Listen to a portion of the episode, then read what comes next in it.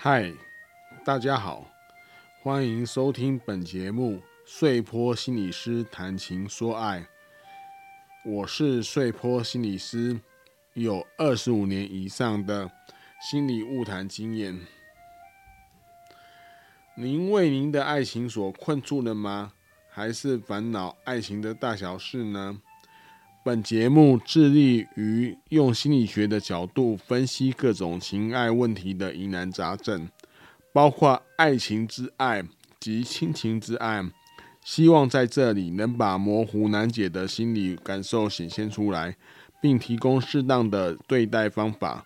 主要由我谈，或者找人对谈，也欢迎大家提出您的问题哟。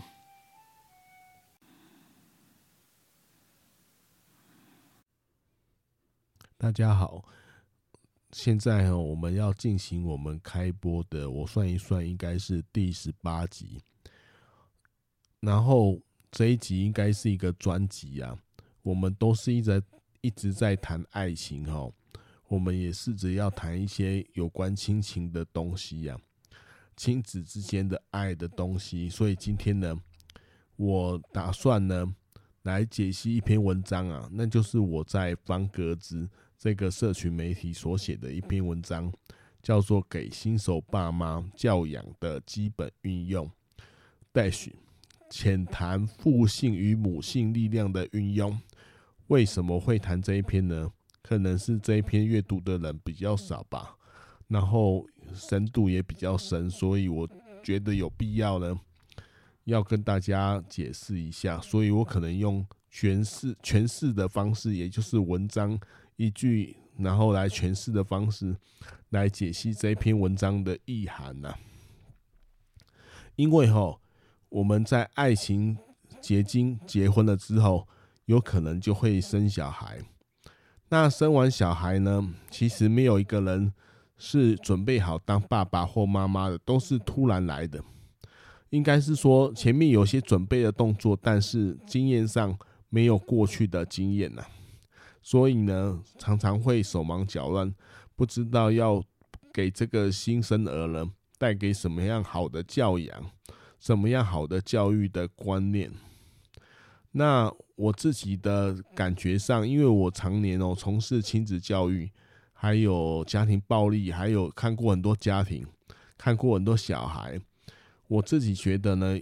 有一个观念，就是父性跟母性力量的交互运用，在基本教养上是非常重要的事情，因为它会让教养孩子变得比较轻松，比较得心应手。那今天我们就来看看这篇文章吧。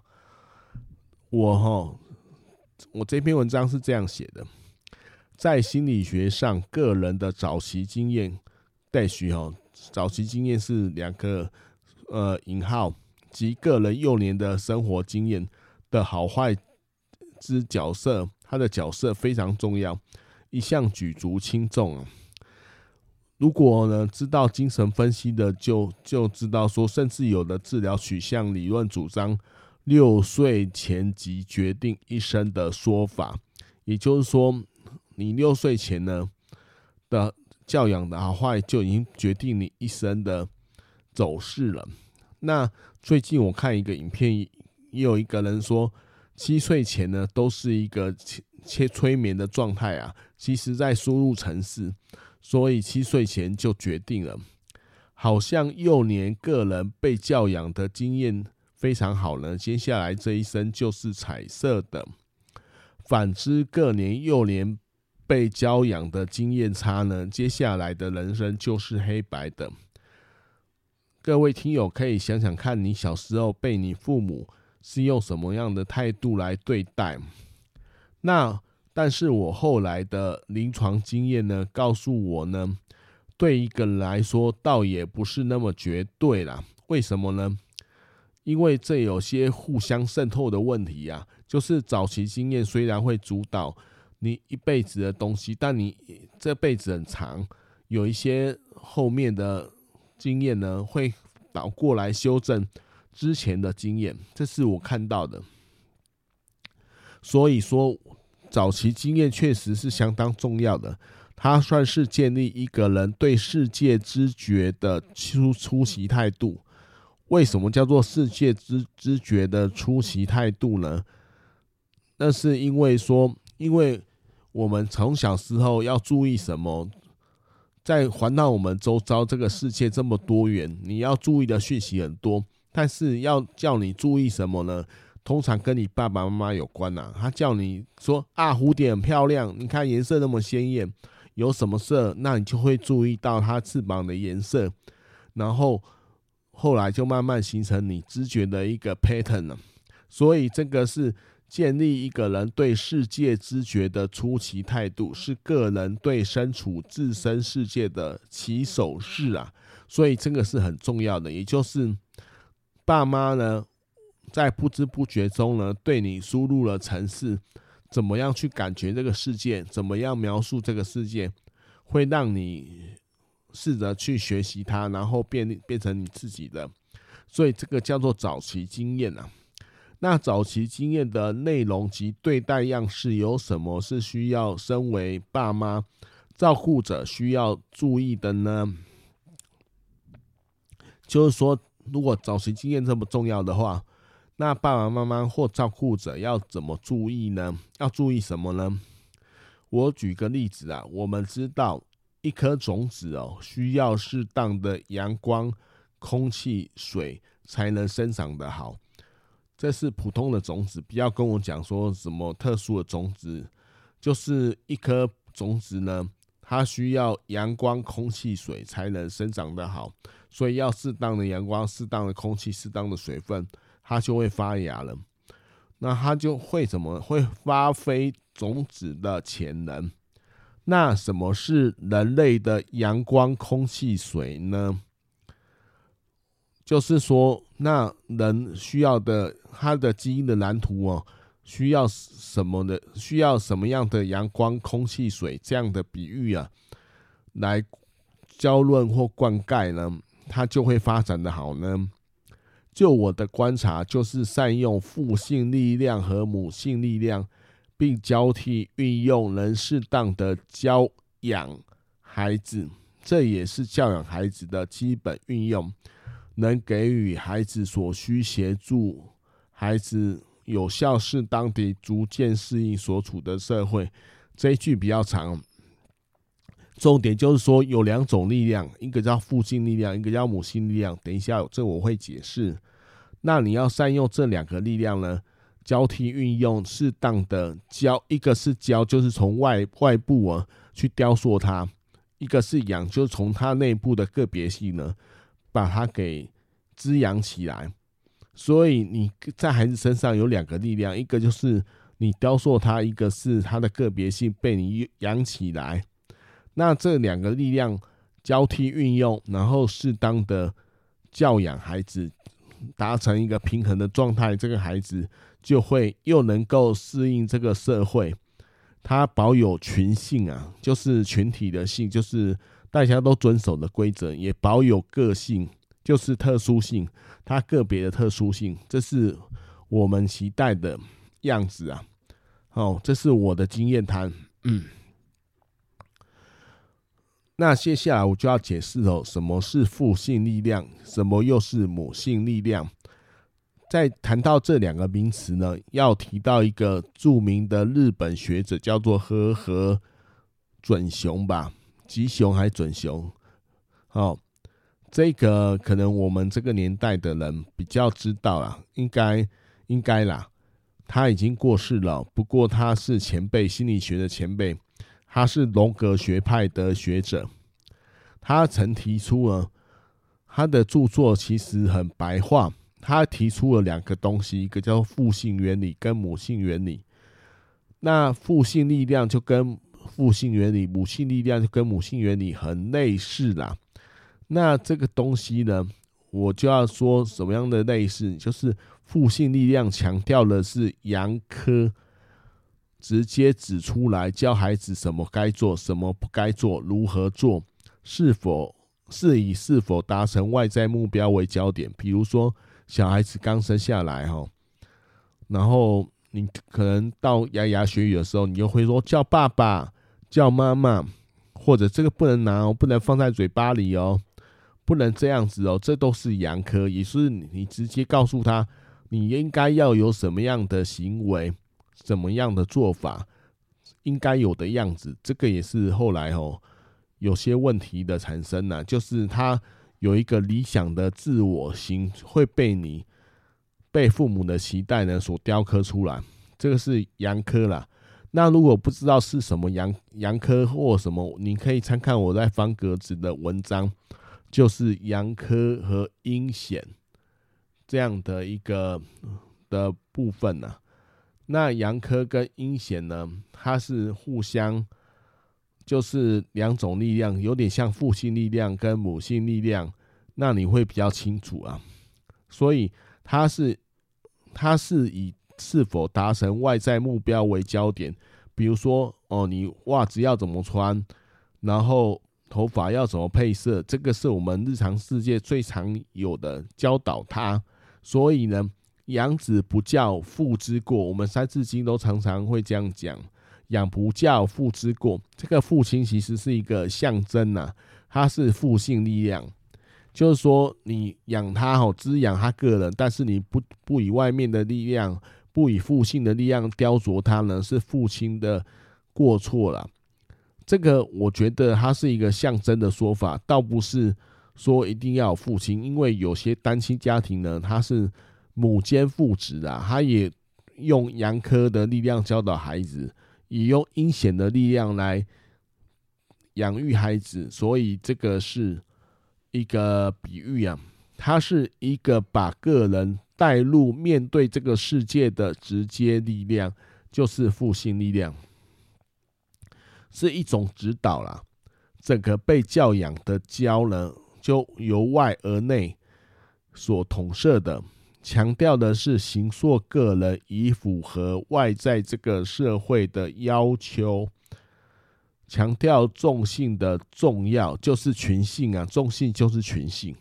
就是众人怎么做，这个社会规范怎么做，大家都怎么做，所以你要符合这个社会规范，不然你会有被排斥的风险呐。那这是父性力量，就是教你说你要该怎么做，该有的样子。好，然后第二个我们要讲的是母性的力量是什么呢？母性的力量是一种包容啊。他是你再怎么样，我都对你好奇跟喜欢。他其实是强调的是个别性啊，他是阴险，就是看看我的文章哈，杨科跟阴险的那一篇文章有解释，强调的是个人内在的个别特性。心理治疗学派中，如果就心理师，如果你是心理师的话，就知道我在讲什么。人本处。人本主义取向的 Rogers 学派提出的正确的同理了解 （empathy, understanding） 及无条件的正向关怀 （unconditional positive regard） 这两项技巧呢，都属于母性的力量，它很常用在咨商跟心理治疗当中。对不起哦。他总是以个人内在世界为焦点，就是他注重的是个人，没有所谓对或错，他是整个被教养的养所统摄，是纯粹为了个人滋养个人。好，我们就举个例来说啦，当一个未成年的孩子骑机车出了车祸，父性力量的做法是指责孩子怎么这么不听话。你又未成年，骑什么机车？这个是父性的说法，因为他是直接指出来你的行为不对哦，你怎么不听话？而母性力量的做法则首先关注在个人，就是关注这个孩子，你有没有受伤啊？伤得如何呢？一定很痛吧？我也感到疼痛，就是同理他哈。那各位读者看到没有？个人若用父性力量教孩子哦。这个孩子如果是在婴儿期或者儿童期还不错啦，因为他自己觉得自己脆弱，所以听从你的指导是可以的。但是到青少年呢，就会反抗了，因为那时候他已经当变成准成年的人，所以个人若运用父性力量来教导孩子的话，孩子呢，他常会感到愤怒、失望。那是应该不是孩子啊，应该是爸妈会觉得，就因为你都指责他嘛，他可以这样做却没有这样做，那就是一种恨铁不成钢的感受。这个哈，我常常在亲子教育的辅导当中听到很多爸爸妈妈就说：“啊，他怎么这样呢？真是，我就他。”他的潜质很好啊，他就我就是恨铁不成钢啊，那也这也让呢孩子的自我感觉呢留下自我指责的副作用，他会觉得自己很烂，容易使个人和孩子分离开来，而是所以父性力量是一个把人呢分离开来的力量，可以这样说啊。那如果使用母性力量对待孩子，则会感觉到。孩子感受如同自身的感受，所以它是一个连结的力量。孩子会觉得被接纳、同理，容易使个人和孩子连接在一起。据笔者的观察啦，当使用较多的母性力量教导孩子的时候，就是你注重他的个别性，就是滋养他个人的时候，孩子呢，就是他这个个人呢，他的内心会比较服气呀。也会因此感到被疼爱的感觉啦，而产生内在的羞耻感。在这边要说一下，就是说，有时候我说你为什么不遵守这规则，这是阳男父性力量阳科的指责，是直接指出你为什么不遵守这个规则。但是我们希望是这个人他可以遵守这项行为，是因为他有内在的羞耻感。他内化了这个规则，但要怎么内化这规则呢？绝对不是直接教他，是他觉得这个规则在内心里面的一个历程呢，就是用母性力量去对待孩子啊。那这孩子感觉到他被爱的时候，他通常会认同这个被爱的对象就是这个妈妈或这个爸爸的内在的价值啊，所以他就产生了内在的羞耻感。比较会觉得自己真的做错了，在下一次有较大的机会不会重蹈覆辙。好，下一段哦。当环境的负性力量过多，有点像军队啊，就是都告诉你你要怎么做，这个时间要怎么做呢？犹如和以前高中传统的教官相处。那孩子呢，就容易紧张、焦虑、担心被检讨，担心自己哪边做的不对，哪里又不符合规定，因为是他要符合外在的一个样子嘛，所以他一直在检讨他自己哪边不合、不符合外在所规定的。那这时候你会观察到一个什么现象呢？观察到现象就是说，说话多的人永远是教官。孩子只好静默以对，这个哦是一个指标啦。如果你跟孩子在一起的时候都是你在讲话，大概你用的父性力量的教养就比较多啦。但若是对待孩子的母性力量较多的时候，犹如和称职的心理老师相处，谈话的焦点永远在孩子内在身上。老师总是对孩子的内心呢好奇、喜欢，孩子也因此感觉到放松，可以说出内心话。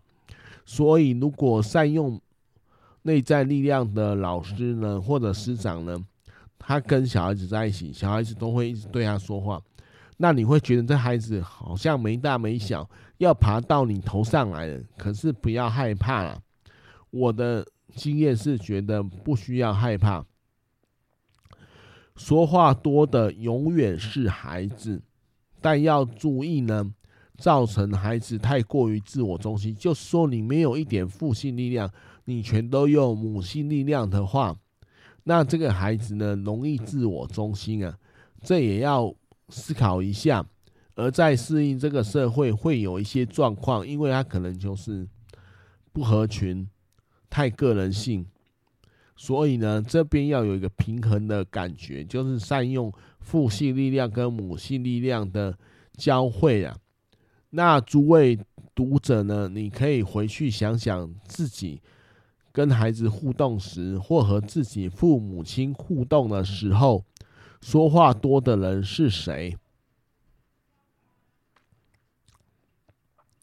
那在教养上、临床观察上，有问题的孩子大多与父性力量过多的环境有关。我指的应该是青少年阶段，也就是说，很青少年阶段呢，你还是用说你该做什么，你该怎么样，那孩子在发展个别性会跟他冲突，所以这个父性力量过多呢，就会造成他的行为问题，造成他的不满、情绪问题等等。那这些孩子太早背负了父母的期待，而压抑了自己原有的个人内在，对自己自己的样子也不满意。这个是精神官能症的来源之一啊！我个人觉得，就是因为父母而塑造了一个你应该怎么样的样子，或者是你理想型的样子，然后孩子总是觉得自己没办法达到。然后一想到就很泄气、挫折，然后就忧郁了。所以，对身为父母的读者而言呢，诚诚心诚意的建议你们，一定要拿捏好及调控好教养环境中父性力量与母性力量的平衡，让孩子可以发挥潜能。又可以符合这个社会所需要的。简单的讲，就是他的个别性可以被看到，但是他他的行为又要符合群性，就是个性与群训的群性呢，要相互平衡呐、这样呢，在教养的观察到呢，会比较好啦。那在教养上，就是利用，就是善用父性力量。跟母性力量呢，你都要交替使用它，就有点像胡萝卜与棍子啊，黑跟黑脸白脸的概念有点像啊。好，那今天呢，我们的那个 podcast 呢，就到现在就到这边了，我的声音也开始有点变化了。那希望读者都可以听得懂哈。那我们下次见，拜拜。